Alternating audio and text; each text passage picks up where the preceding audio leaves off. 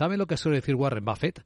Que no importa lo que haya pasado con el nivel de precios, porque la gente seguirá pagando por los productos que le gustan. Buenos días. Lunes 20 de febrero. ¿Cuántas cosas pasan los lunes? En la agenda de España es hoy cuando llegan los hombres y mujeres de negro del Europarlamento para fiscalizar la forma en la que España, el gobierno de España, está ejecutando los fondos con las comunidades autónomas. Y después de que la presidenta de esta comisión criticara esta forma.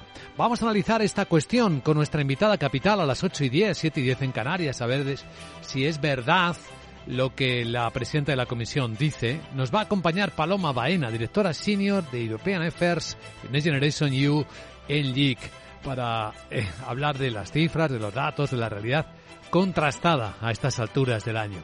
También hay reunión del Observatorio de la Cadena Alimentaria con el ministro de Consumo, que por cierto se desdice de la idea de su partido de intervenir los precios, pero sí va a pedir colaboración a los supermercados para intentar contenerlos. Es un día de pago además para los bancos y las empresas energéticas en España del impuesto extraordinario aprobado por el gobierno.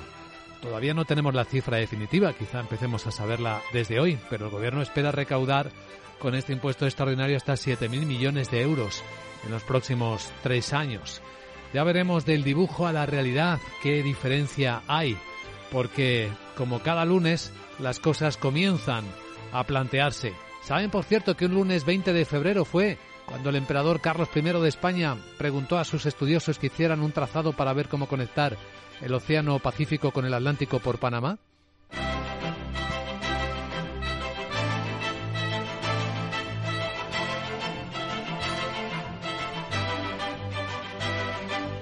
Pero la semana no ha comenzado bien por el lado asiático de nuevo. El ruido de los ensayos de armas de Corea del Norte, protestando por las maniobras militares en la zona cercana de los vecinos del sur, los surcoreanos, con los japoneses y los estadounidenses.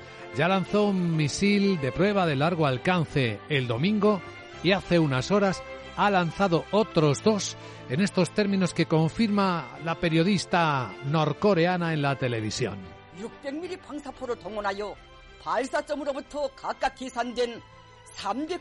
Dice que la unidad fijó objetivos virtuales a 395 kilómetros de distancia de los puntos de lanzamiento respectivamente. Disparó dos proyectiles de lanzacohetes múltiples de 600 milímetros hacia el Mar del Este. El lado militar es hoy protagonista también después de que haya terminado la conferencia de seguridad de Múnich en la que el secretario de Estados Unidos, secretario de Estado de Estados Unidos, Anthony Blinken, le ha dicho a su colega, al ministro chino de Exteriores, Wang Yi, una de las cosas que compartió con él fue la creciente preocupación de que China esté considerando proporcionar apoyo letal a Rusia en su agresión contra Ucrania.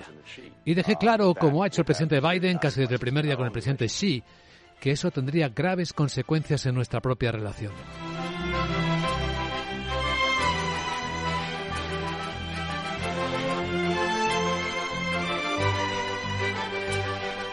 Wang Yi, el ministro de Asuntos Exteriores chino, va camino de Moscú.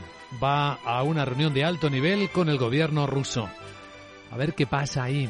De momento, en el lado ruso, lo que se asegura es que China es un apoyo para el país, es un cliente. De hecho, en un discurso ante los trabajadores de Gazprom, de la empresa estatal rusa de gas, el presidente Putin les decía que en el llamado periodo de transición la demanda va a ser enorme. Además, más de la mitad de este aumento va a proceder de países de la región Asia Pacífico. En primer lugar, por supuesto, de la República Popular China, dado lo rápido que está creciendo su economía.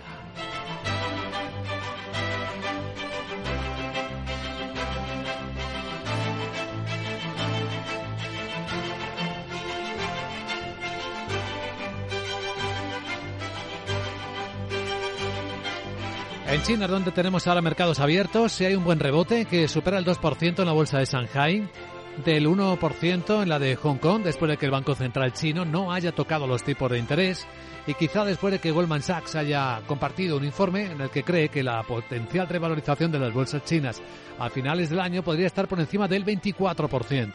Aunque la escena en Asia es mixta, hay ligeras caídas en otras bolsas como las Indias. Tokio ha cerrado prácticamente plano. Y en Corea del Sur, después de otra vez los juegos de guerra, la bolsa surcoreana viene subiendo dos décimas.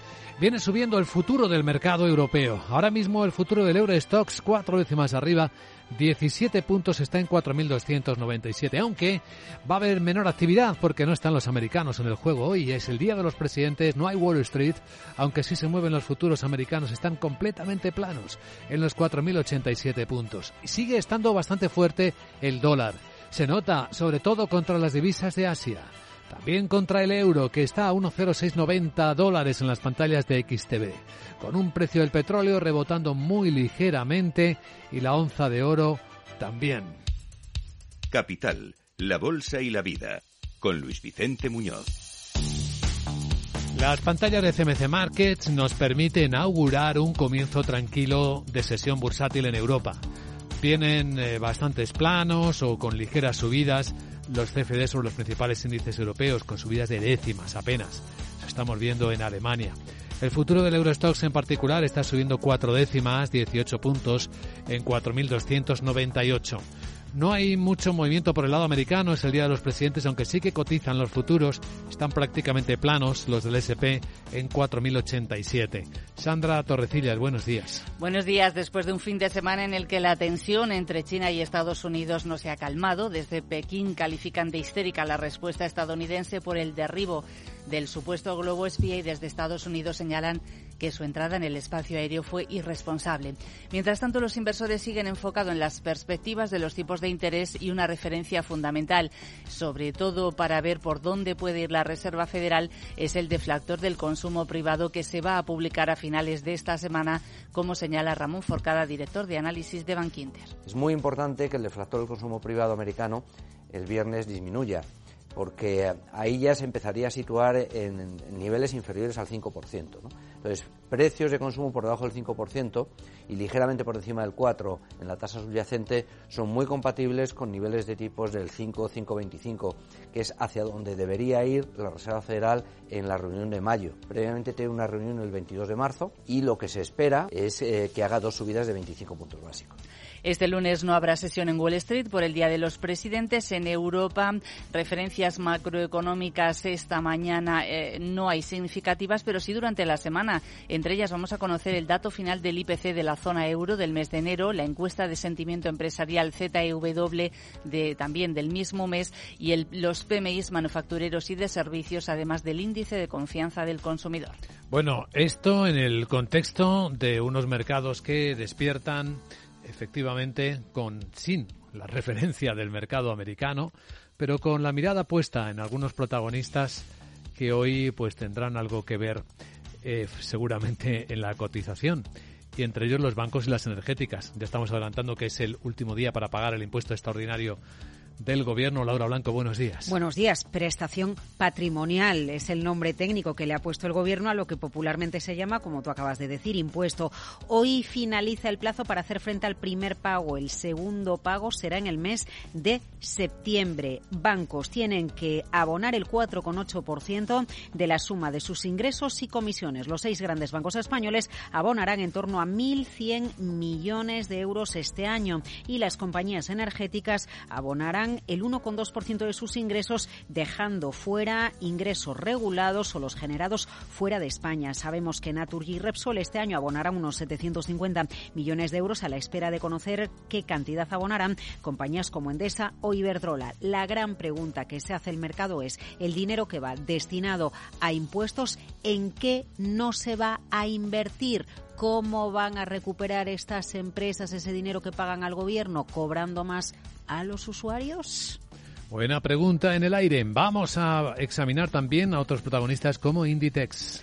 Sí, Inditex, eh, porque su fundadora, Mancio Ortega, a través de Pontegadea, ha dado marcha atrás en una operación de 550 millones de euros para comprar un complejo de oficinas en Dublín, donde tendrá su sede europea Meta, la matriz de Facebook, eh, lo cuenta The Sunday Times. Mientras tanto, su rival chino, Shein, prepara su salida a bolsa este mismo año. El grupo asiático de venta online de ropa y complementos a precios muy bajos espera duplicar con holgura los ingresos para 2025 y alcanzar unas ventas de más de 54.700 millones de euros, con lo que batiría a Inditex, que ahora mismo es líder mundial del sector. Entre los protagonistas está Laboratorios eh, Almiral, que acaba de publicar resultados, reduce el EBITDA un casi un 16% el año pasado, pero logra un resultado positivo, un resultado neto positivo.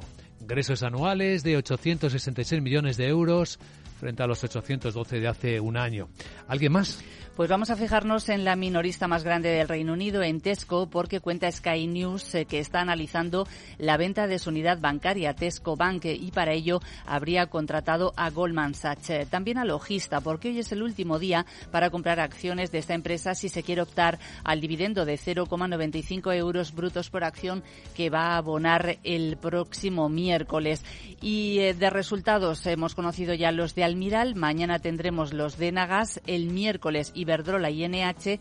El jueves eh, nos llegarán los de Telefónica, Mediaset, Día o A3 Media, entre otros. Y el viernes Endesa, Línea Directa, FCC, SACIR, Tubacex, ACS, IAG o Amadeus, entre otros tantos. Pues esto por el lado europeo. A continuación, claves americanas.